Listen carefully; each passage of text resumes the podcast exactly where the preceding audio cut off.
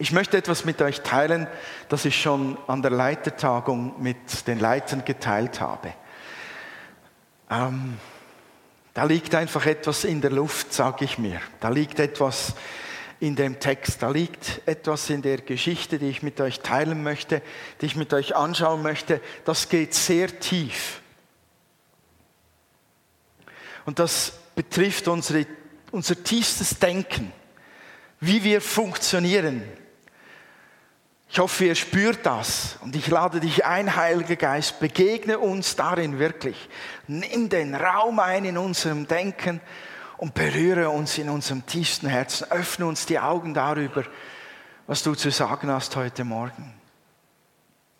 Es ist nämlich auch verbunden mit einem Text, den wir sehr gut kennen und dass wir einfach auch sehr schnell ähm, abhaken innerlich unter, habe ich schon gehört, weiß ich schon, wie es geht.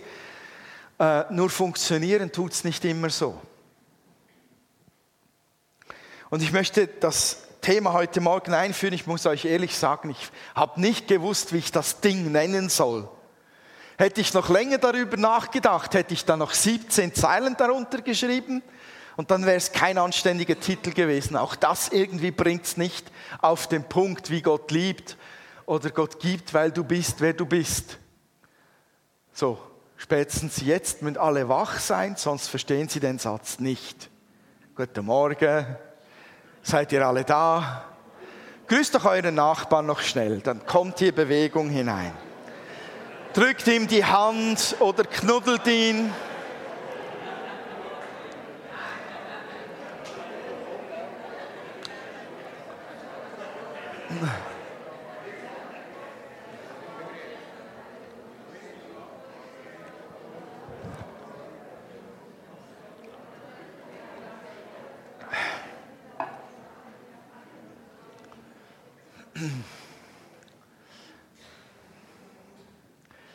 Der Einstieg bildet der Vers aus dem ersten Petrusbrief, den viele kennen wo uns Gott sagt, aber ihr seid anders, denn ihr seid ein auserwähltes Volk, ihr seid eine königliche Priesterschaft, Gottes heiliges Volk, sein persönliches Eigentum. So seid ihr ein lebendiges Beispiel für die Güte Gottes, denn er hat euch aus der Finsternis in sein wunderbares Licht gerufen.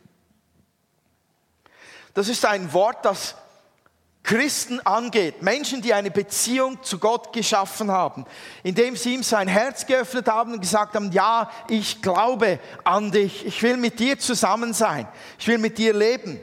Wer so etwas tut, wer eine bewusste Beziehung mit Gott sucht oder sie eingeht, mit dem geschieht etwas. Jemand, der Verbindung bekommt mit Gott. Und damit ist nicht in die Kirche gehen gemeint sondern das ist eine persönliche, tiefe Verbindung, ein Einswerden mit Gott gemeint damit. Und das ist tatsächlich möglich. Wer eine solche Begegnung, eine solche Beziehung eingeht, mit dem geschieht etwas. Das sieht man vielleicht nicht gleich, aber das ist so. Das ist Wahrheit, das geschieht vor Gott in der unsichtbaren Welt. Er wird nämlich zu seinem Eigentum. Er wird zu seinem Auserwählten zur Seite genommen, für ihn zur Seite genommen, als sein Kind, angenommenes Königskind. Er wird zu einem Priester. Da haben wir natürlich die katholischen Priester vor Augen vielleicht, mit Robe und dem, das macht nicht Ding Dong. Ähm, meine Güte. Den Rauchzeichen, das ist dem Weihrauch gemeint. Da haben wir ein solches Bild vor Augen von einem Priester. Und da drin ist auch etwas, was da gemeint ist. Aber keiner von uns, schaut euch mal um, lauft mit Robe und Weihrauch herum. Damit ist ein geistliches Bild gemeint, eine Realität. Und vielleicht bist du heute Morgen hier und das erste Mal hier oder kennst Jesus gar nicht so, wie jetzt gerade dieser Bibelvers davon spricht. Mach dir keine Sorgen. Erstens, du kannst ihn kennenlernen und zweitens, der Text wird noch ein wenig, das Ganze wird noch ein wenig persönlicher, so dass auch du sicher etwas herausgreifen kannst. Was du missen musst, wenn du Jesus noch nicht kennst und keine Beziehung hast, dann ist es das, Wenn du eine Beziehung suchst, kannst du sie bekommen. Und auch du wirst von einem Moment zum anderen zu seinem Eigentum. Ein ganz persönlich auserwählter Mensch. Ich finde den, den Vers schon heftig, was der über uns sagt. Ich glaube, das ist auch so ein Vers, über den man wochenlang brüten kann und man entdeckt immer wieder Neues. Und er sagt uns eigentlich, Gott liebt uns im Überfluss. Gott liebt uns sogar verschwenderisch. Gott ist so etwas von ineffizient mit seiner Liebe, wenn man das so sagen möchte, weil er liebt alle Menschen. Und nicht alle lieben ihn und nicht alle glauben an ihn. Und trotzdem, er verschwendet diese Liebe an alle. Dermaßen großzügig ist Gott. Und Gott liebt dann auch noch zuerst. Der hat uns geliebt, bevor wir waren bevor wir existierten. Und er liebte uns, bevor wir ihn geliebt haben. Das sind Hammer, Hammer Wahrheiten. Wie das konkret aussieht, wie verschwenderisch Gott gibt und was sein Herz dabei lebt und, und wie er das umsetzt und wie er das bedingungslos umsetzt. Dazu möchte ich mit euch ins Lukasevangelium hineingehen. Das Lukasevangelium findet ihr im Neuen Testament Matthäus, Markus, Lukas und dann seid ihr dort. Geschrieben von Lukas, dem Arzt, einer, der es sehr genau nahm mit dem, was er von Jesus aufgeschrieben hat. Und ich möchte eigentlich durchs ganze Kapitel gehen. Habt ihr schon mal geguckt, wie viele Verse das das hat? 61 oder 63? So, ihr könnt euch auf etwas gefasst machen. Danke, Edwin dass der Lobpreis kürzer war als sonst. Nein, ich stürze mich auf einige Sachen, aber ich möchte den Zusammenhang, ihr müsst das gesamte Bild mal kurz vor Augen haben, damit wir das spüren, was da drin liegt. Also Lukas 9, Vers 1 beginnt es und dort heißt es, Jesus rief die zwölf Jünger zusammen und gab ihnen Kraft und Vollmacht, alle Dämonen auszutreiben und die Kranken zu heilen. Er sandte sie aus mit dem Auftrag, die Botschaft vom Gott, Reich Gottes zu verkünden und die Kranken gesund zu machen. Die Jünger machten sich auf den Weg, Vers 6, und zogen von Dorf zu Dorf. Überall verkündeten sie die Botschaft vom Reich Gottes und heilten die Kranken. Soweit einmal. Ich weiß nicht, ihr müsst euch vielleicht so ein wenig jetzt zurückversetzen in diese Zeit von Anno dazumal, wo Jesus unterwegs war mit seinen Jüngern. Und Jesus zog ja im, im Land herum, von Ort zu Ort. Warum er diese Wege nahm, ist nicht ganz klar. Ich vermute mal, der Heilige Geist hat ihn geführt. Und überall, wo er hinkam, diente er, zeigte er, wer Gott ist und demonstrierte er, wie Gott ist. Und wollte zeigen, dass das Reich Gottes auf die Erde gekommen ist. Deshalb demonstrierte er auch machtvoll und kraftvoll. Mit Wunder und Zeichen, mit Heilungen, Dämonenaustreibungen und auch mit einer starken, vollmächtigen Lehre demonstrierte er, dass Gott wirklich, wirklich die Menschen liebt. Und dass er wirklich sich um sie kümmert und dass das Reich Gottes wirklich da ist. Und die Jünger waren mit ihm unterwegs, also die Jünger, das ist ein anderes Wort für seine Freunde oder für die, die ihm nachfolgten. Da waren Gewundrige drunter und da waren richtig Angefressene drunter, die, die wirklich geglaubt haben, dass er der Sohn Gottes ist, der die Menschheit rettet. Und die Jünger waren die ganze Zeit mit ihm unterwegs und sahen diese Kraft, sahen diese Vollmacht, sahen diese Heilungen, sie sahen diesen Zeichen und Wunder und dann tut Jesus etwas, und zwar teilt er diese Vollmacht mit ihnen. Er verteilt sie, er gibt sie weiter. Was ich habe, gebe ich euch. Und was ich tue, macht ihr jetzt auch mal. Jesus war ständig unterwegs, heilte, befreite und predigte. Und er gab denselben Auftrag seinen Jüngern. Tut das und ich gebe euch die Vollmacht und Autorität. Und das Coole ist, es hat gewirkt. Vers 6 steht es so simpel und einfach. Überall verkündeten sie die Botschaft vom Reich Gottes und heilten die Kranken. Was Jesus ihnen übertragen hatte, funktionierte.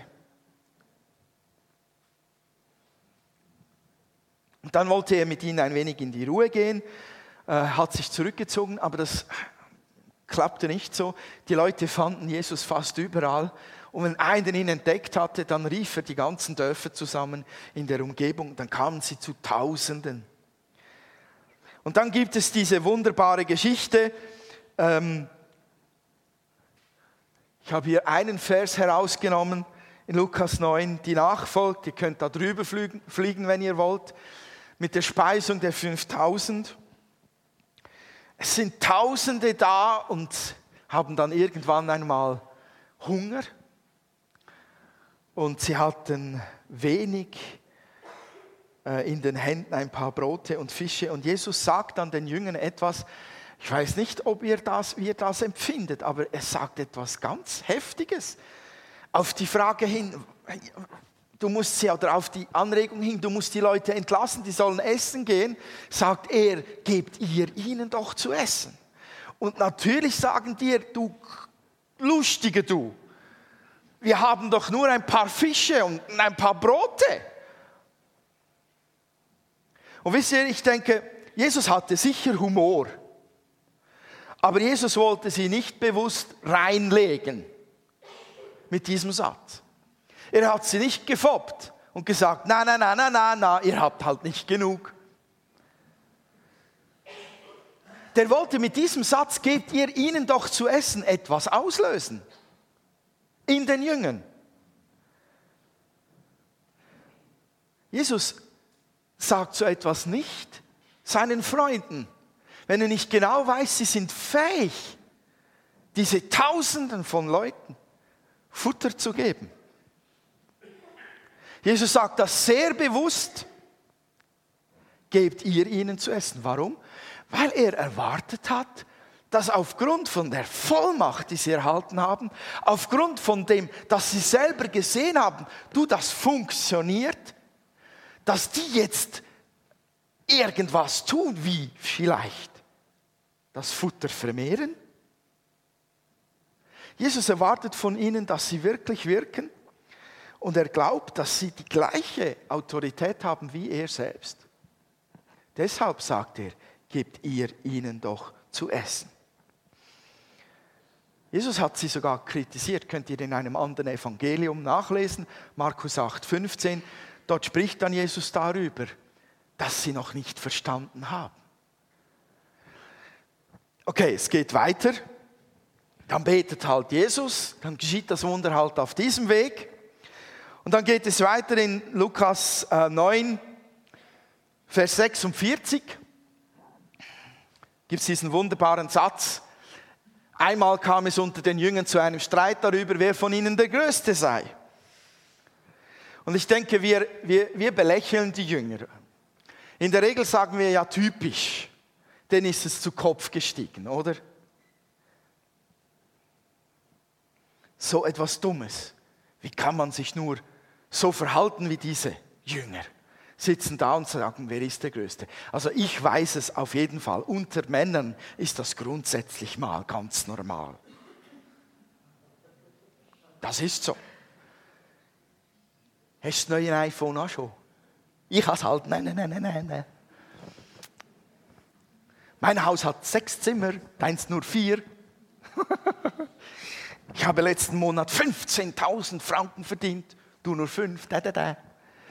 Es gibt diesen natürlichen Konkurrenzkampf unter Männern. Der ist einfach so. Ich weiß nicht, wie das bei Frauen ist. Mein Lidschatten ist schöner als deiner. Meiner ist von Ava Gardner, deiner nur von Migro. Ich weiß es nicht. Ich weiß nur, dass mal grundsätzlich ein Konkurrenzkampf normal ist. Den, den gibt es einfach unter Menschen. Aber hier hat er sogar noch einen echten Grund. Überlegt euch einmal, in welcher Situation die Jünger wirklich waren. Über, sagen wir mal, zwei, zweieinhalb, fast drei Jahre hinweg waren die Jünger, die Freunde Jesu mit jemandem unterwegs, für den es keine Grenzen gab. Nicht eine einzige Grenze, keine Barriere. Wenn Jesus sprach, war der Sturm still. Da kam doch Geld aus einem Fischmund heraus, um die Steuern zu bezahlen. Da waren doch Blinde sehend, Lahme gehend, Taube hörend, Stumme sprechend, Tote wurden auferweckt. Es gab keine Finsternismacht, die Jesus hätte können gefährlich werden. Stellt euch einmal vor, ihr seid mit so jemandem unterwegs und dann liebt er euch auch noch und dann pusht er euch auch noch. Er macht euch stark in euch drin. Also ich glaube, wenn ich mit so jemandem unterwegs wäre, mir würde es auch langsam so vorkommen, als gäbe es für mich keine Grenzen. Ich bin mit dem König der Könige unterwegs. Und dann geschieht noch das Nächste. Dieser teilt seine Vollmacht mit mir. Und dann gehe ich in die Dörfer. Und dann geschehen dieselben Zeichen und Wunder. Ich bin nicht nur mit dem King of Kings unterwegs, sondern ich selber habe seine Vollmacht und sehe, wie sie wirkt. Stellt euch das einmal vor. Leute, da steigt es einem einfach zu Kopf. Wo ist der nächste Lahme? Lasst mich ihn gesund machen. Ich kann mir richtig vorstellen, wie das losgeht, wenn man da mal in dieser Atmosphäre auch monatelang unterwegs ist. Da verändert sich die ganze Sichtweise auf das Leben, auf mich selbst, auf alle Umstände. Da wird alles möglich. Und dass man da miteinander diskutiert, schlussendlich, wer denn der Größte von den Großen da sei, ja, das ist wieder typisch menschlich. Ich kann mir vorstellen, wie das hin und her gegangen ist. So, der eine schupft den anderen an und sagt, im letzten Dorf, im letzten Dorf habe ich drei Blinde sehend gemacht. Der andere sagt, bei mir waren es sieben. Und der dritte kommt und sagt, du hast doch keine Ahnung. Bei mir waren vier, blind, taub, lahm, alle, alle gesund. Der nächste, ihr Pfeifen. Ich habe drei Tote erweckt. Und der nächste kommt und sagt, ha, ha, ha, bei mir war das ganze Dorf tot und ich habe alle auferweckt.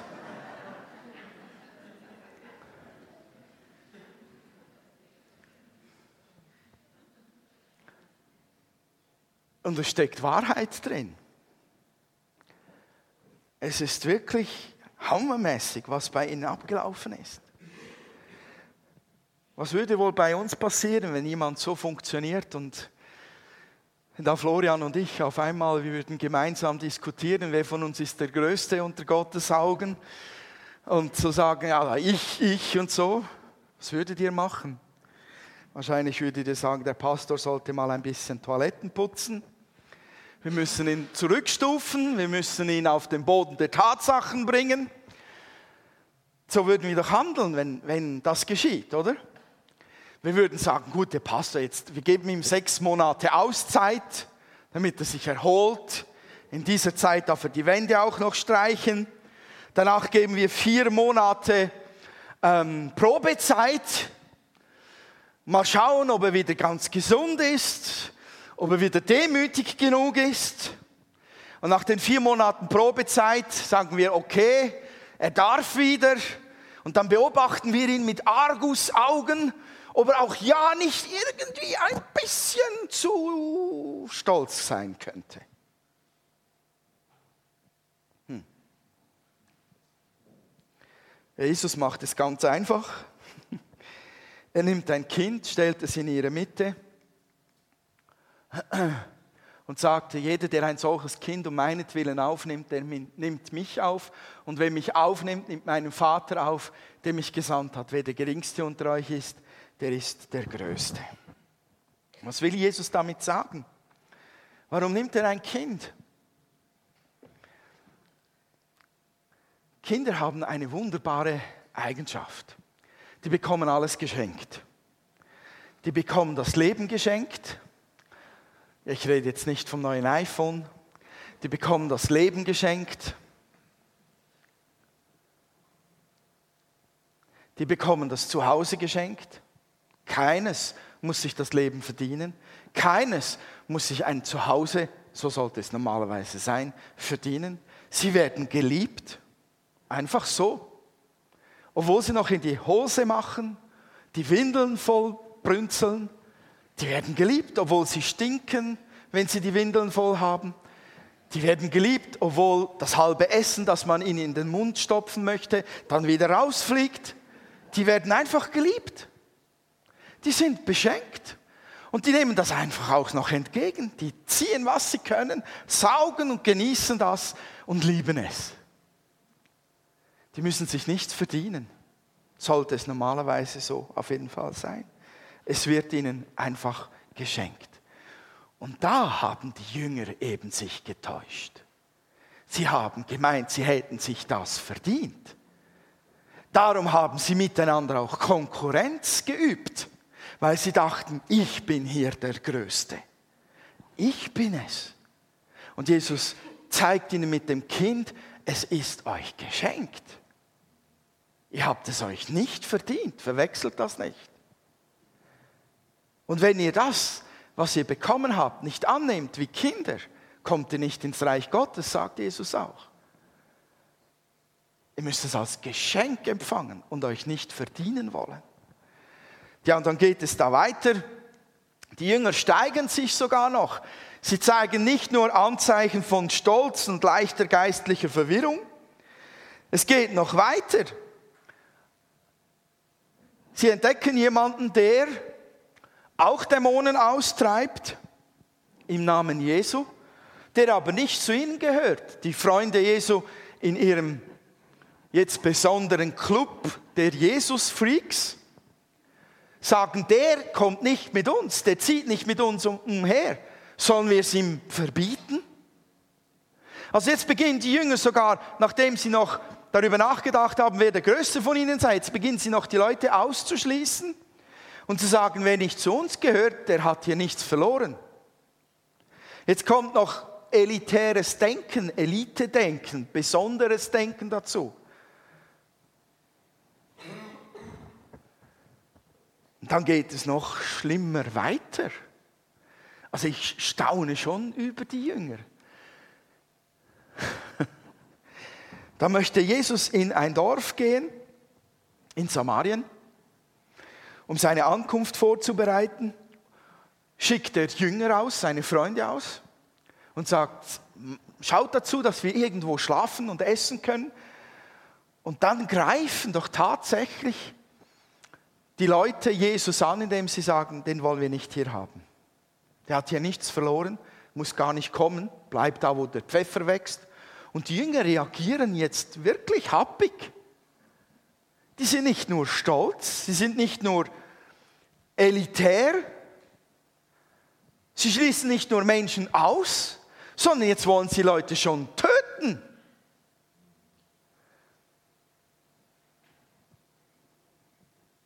Und die waren überzeugt davon, als sie sagten, Herr, sollen wir Feuer vom Himmel regnen lassen und sie verbrennen. Die waren überzeugt davon, dass sie das tun können. Jetzt geht es auf einmal. Als es um Brot und Fisch ging, ging es nicht. Aber die Leute verbrutzeln, das geht. Da steckt Leidenschaft dahinter. Ihr wisst, was Leidenschaft auslösen kann. Es ist schon unfassbar. Das geht von, von unverständigen, schwachen Menschen hin zu bevollmächtigen Freunden Jesu, die sich gegenseitig konkurrieren und sagen, wer ist der Größte, der Größte, rüber zu zu, zu Stolzen, wo ausschließen, ausgrenzen wollen, zu, zu dem Punkt, wo sie Leute töten wollen, wenn sie nicht dazugehören.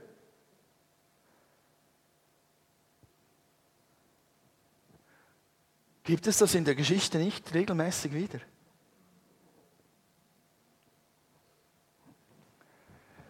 Es ist tragisch. Was mich dabei bewegt, ist, dass obwohl die sogar an Mord denken und ihre Vollmacht missbrauchen möchten, um zu morden, passiert etwas Unfassbares. Wenn ihr weiterlest, könnt ihr zu Hause machen, Lukas 10, dann sendet doch tatsächlich Jesus unter der Führung des Heiligen Geistes, sendet er doch tatsächlich nochmal 70 aus. Und er rüstet sie mit derselben Vollmacht aus wie seine engsten zwölf Freunde. Und Leute, wenn es etwas gibt, was wir Menschen nicht tun würden, dann ist es das. Wenn wir nämlich zwölf Leute bevollmächtigt hätten und die würden sich so benehmen, wir kämen sicher nicht auf die Idee zu sagen, und das Experiment machen wir gleich nochmal und mit fünf oder sechs Mal mehr Leuten, sondern wir sagen, das ist gescheitert. Oder ist doch so? Wir würden sagen, mit den Menschen kannst du nichts anfangen, das geht nie gut. Experiment gescheitert. Aber der Heilige Geist tut das trotzdem, wirkt durch Jesus und das zeigt uns etwas vom Herzen Gottes. Gott gibt im Überfluss und Gott macht sich doch tatsächlich keine großen Sorgen darüber, ob es verschwendet wird oder ob es falsch herauskommt.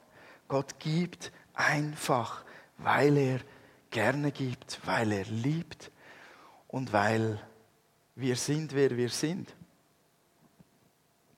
Das, was dort den Jüngern gegeben wurde, hat uns Jesus auch gegeben.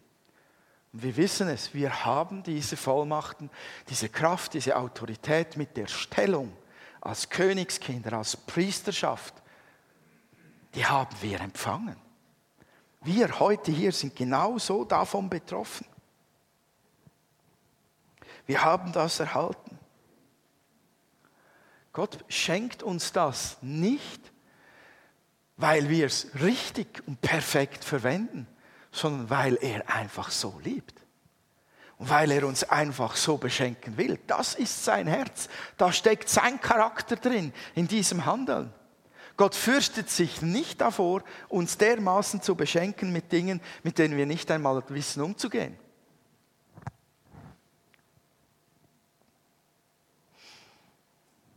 Und was du wirklich wissen musst, das ist, dass dich Gott im Überfluss und verschwenderisch liebt. Und dir all das geschenkt hat, was wirklich in der Bibel unter allen geistlichen Segnungen in der Himmelswelt zusammengefasst ist. Epheser 1 sagt uns, Gott hat uns beschenkt mit allen geistlichen Segnungen, die es gibt. Und ich höre schon, wie wir immer wieder so innerlich sagen und reagieren, das kann doch gar nicht sein. Mir? Mir wurde das geschenkt? Das kann nicht sein. Warum nicht? Vielleicht, weil wir uns unwürdig fühlen. Vielleicht, weil wir es uns verdienen wollen. Vielleicht, weil wir denken, wir sind noch nicht alt genug. Hallo, ihr Lieben, linker Flügel. Vielleicht muss ich auch euch anschauen und sagen, vielleicht denkst du, du bist noch nicht alt genug oder reif genug. Wisst ihr, dass Reife nichts damit zu tun hat? Seht ihr das in der Geschichte? Die waren dermaßen unreif, wie man nur unreif sein kann. Die waren so etwas von nicht weise, wie man nur nicht weise sein kann. Die waren so etwas von nicht parat, nicht geschult, obwohl sie Training beim König der Könige hatten. Und trotzdem, es ist geschehen. Gott gibt, weil er einfach uns liebt. Und weil du und ich ihm dermaßen wichtig und wertvoll sind, als seine Kinder, als seine Menschen, dass ihn das überhaupt nicht bestürzt, wenn es dann so rauskommt. Weil er hat ja noch Zeit, das Learning by Doing kommt ja noch. Die gehen ja alle weiterhin in die Schule bei Gott. Die werden alle weiterentwickelt in der Reife. Und wisst ihr, die Bibel sagt uns eigentlich sehr hart auch, In, in Matthäus 7 ist ähm, das geschrieben, könnt ihr dort vielleicht noch nachlesen. Die Bibel sagt uns sehr hart, dass, dass eines Tages Menschen vor seinen Thron kommen, zu denen er sagen muss, du hast keinen Zugang zum Himmel. Ich kenne dich nicht. Und die Leute sagen dann, aber Herr, wir haben doch in deinem Namen gepredigt, wir haben Dämonen ausgetrieben, wir haben gewirkt in deinem Namen.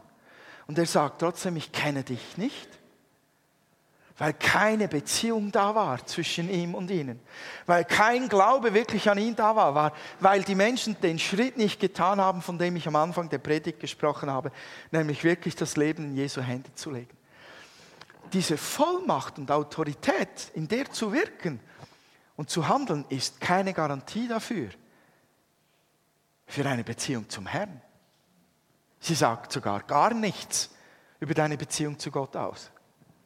Sie sagt, Gott ist mächtig, aber mehr auch nicht. Verstehen wir das? Du bist dermaßen wertvoll für Gott, so wie du heute bist, so wie du jetzt bist. Als sein Kind bist du so wertvoll, dass er sagt, ich teile mit dir meine Vollmacht. Ich gebe meine Gaben in dich. Ich lege meine Macht in dich hinein und ich sende dich hinaus in die Welt, genauso unreif, wie du bist, mit dem, was ich dir gebe. Geh. Verstehe deinen Wert, Leute. Verstehe deinen Wert. Wir müssen wissen, dass wir für Gott so unschätzbar wertvoll sind, dass er uns mit allem beschenkt hat, weil wir wertvoll sind, was er zu geben hat nicht weil wir es verdient hätten. Und ich habe am Anfang gesagt, das geht ganz tief in unser innerstes Denk- und Handlungskonzept. Ich habe immer wieder gehört, wie Leute Salbung, Segnung oder Berufung oder sogar Geistesgaben abgelehnt haben weil sie da völlig falsch orientiert waren und gesagt haben, ich bin nicht würdig, ich bin nicht genug reif, ich bin nicht gut genug, ich gehe nicht genug oft in die Kirche, ich bete nicht genug. Oder mit mir kann der Herr ja sowieso nichts anfangen bei meiner Geschichte aus der Vergangenheit. Die habe ich alles schon gehört. Aber die Bibel sagt das Gegenteil. Du bist wertvoll. Nimm diese Dinge an. Sie sind dein. Dein Wert ist nicht definiert über das, was du tust, sondern dein Wert ist definiert darüber, wer du in Gottes Augen bist, wie Gott dich sieht. Geliebt. Seine Schöpfung, geliebt. Sein Freund, seine Tochter, sein Sohn. Das sind die Dinge, die wir wirklich in unser Denkkonzept aufnehmen müssen. Limitiere nie, begrenze nie die Gottessalbung auf dein Leben, die er in dein Leben gegeben hat durch das, was du über dich selbst denkst. Sag's nochmal. Limitiere nie Gottes Salbung durch das, was du über dich denkst und wer du bist. Denke so, wie Gott denkt. Gott ist gut. Gott liebt gerne. Gott gibt gerne im Überfluss. Gott gibt ohne Vorbedingungen sogar die mächtigsten Salbungen, die es auf der Erde und im Himmel gibt. Du bist würdig gemacht zu empfangen, weil du sein Kind geworden bist. Du bist würdig gemacht, im Senfkorn Glauben Berge zu versetzen. Du bist würdig gemacht, Gottes heiligste Gaben in dir zu tragen und weiter zu verschenken. Du bist würdig gemacht. Ich weiß nicht, was es mit euch tut, wenn ihr euch mit dem beschäftigt. Ich merke immer, da muss ich stoppen, da muss ich halten, da muss ich in mich hineinhören, da muss ich mit Gott darüber reden. Da brauche ich Zeit dazu, um das zu verdauen. Ich möchte euch diese Zeit auch jetzt ganz bewusst geben. Ich glaube, ihr spürt, welches Denkkonzept euch antreibt.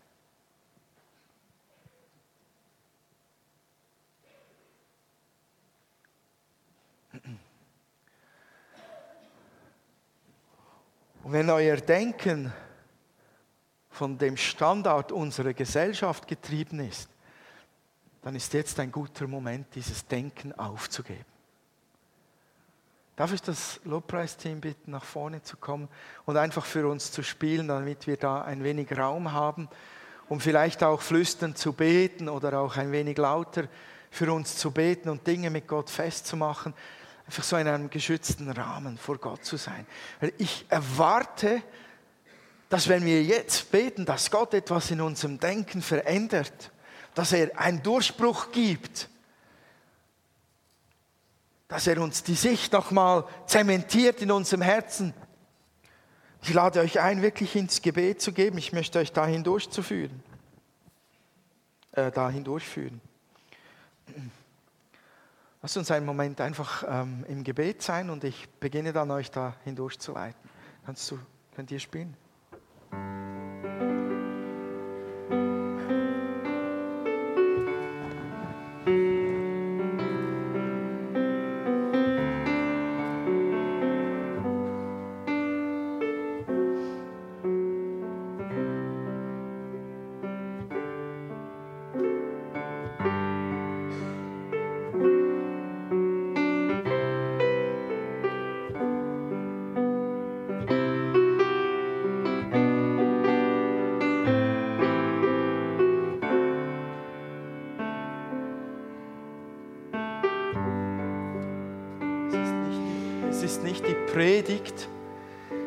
Das in dir bewirkt, wonach du dich sehnst, sondern es ist dieser Gebetsmoment, es ist dein Herz, es ist deine Antwort, es ist dein Gebet.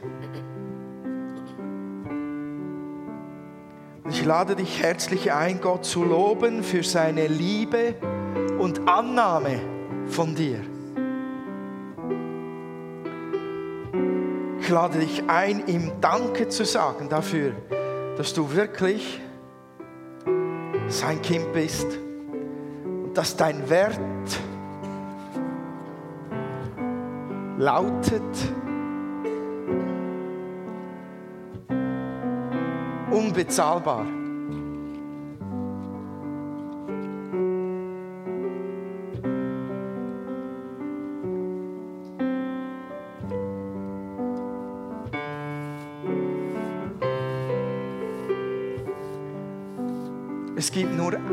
Preis, der das bewirken konnte, dass du würdig geworden bist. Das ist der Tod des Sohnes Gottes. Und die Auswirkungen, die er hatte, sind so unglaublich, unfassbar tief und weit, so gewaltig und enorm, dass es genau dem entspricht, unbezahlbar. Und ich lade dich ein, Gott das wirklich zu sagen, danke, dass ich unbezahlbar bin in deinen Augen. Danke, dass ich unbezahlbar bin.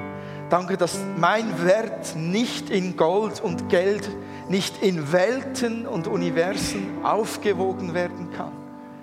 Mein Wert ist unermesslich. Er ist so groß, selbst ich kann es nicht fassen. Ich lade euch wirklich ein, da konkret zu beten.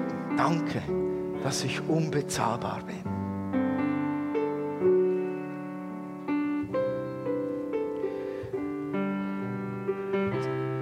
Und ich lade euch ein, um Vergebung zu bitten, wo, wo wir falsch gedacht haben, wo wir gemeint haben, wir müssen uns diese Dinge noch verdienen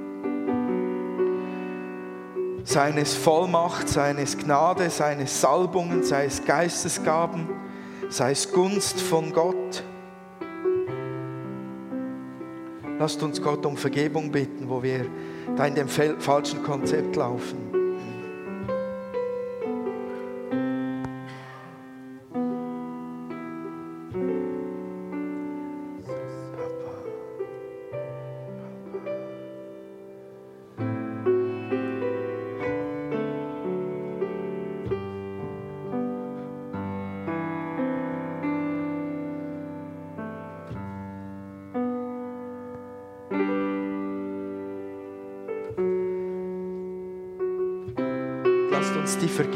Annehmen, die wir bekommen. Wenn wir um Vergebung bitten, dürfen wir wissen, es ist uns vergeben worden. So danken wir dir, Vater, dass du uns vergeben hast.